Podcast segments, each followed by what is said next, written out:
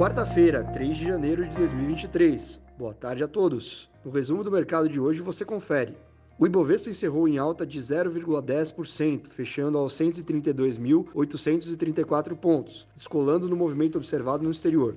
O saldo das transações correntes em novembro registrou déficit superior a 1,5 bilhão de dólares, o melhor resultado para o período em sete anos. Já o investimento direto estrangeiro totalizou 7,7 bilhões de dólares, acima da expectativa, e acumulou saldo positivo de pouco mais de 52 bilhões de dólares de janeiro a novembro. Como outros destaques, as ações ordinárias da Petrobras avançaram 3,4%, repercutindo a alta do petróleo no mercado internacional. As ações da BRF recuaram 4,91%, acompanhando a alta do milho na Bolsa de Chicago, o que eleva o custo da companhia.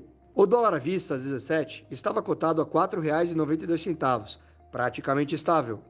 Indo para o exterior, as bolsas asiáticas fecharam novamente sem direção única. Com a agenda esvaziada na região em função do feriado local japonês, investidores aguardam a divulgação de dados setoriais do Japão e da China, que saem na virada do dia.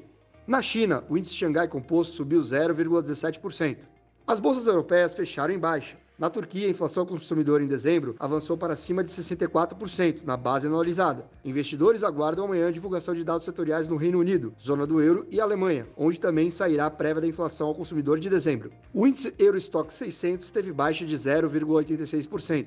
Nos Estados Unidos, as bolsas também caíram. Na ata da última reunião de política monetária do FONC, os dirigentes do Fed afirmaram que os juros chegaram ao pico ou próximo dele, enquanto veem um mercado de trabalho ainda apertado, porém em melhor equilíbrio. Na agenda de indicadores, o relatório JOLTS de novembro evidenciou desaceleração na abertura de vagas de trabalho não agrícolas em novembro. O Nasdaq teve baixa de 1,18%, o S&P 500 recuou 0,8% e o Dow Jones caiu 0,76%.